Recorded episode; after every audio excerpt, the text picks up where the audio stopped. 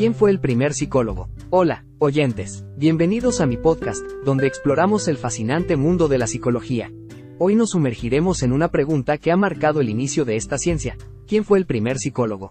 Imagina esta escena. Estamos en 1879, en Leipzig, Alemania.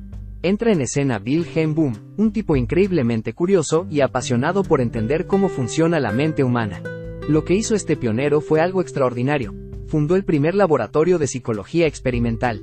Y así, boom, comenzó oficialmente la psicología como una disciplina científica. Boom no se conformó con solo curiosear. Él se zambulló de cabeza en el estudio de la estructura de la mente y las experiencias conscientes.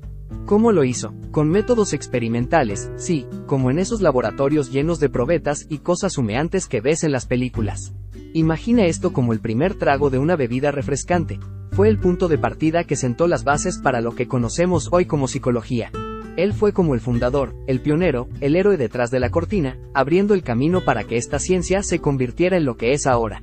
Pero, ¿por qué es tan importante este dato? ¿Por qué debemos recordar a Boom en esta aventura psicológica? Bueno, aquí viene la magia.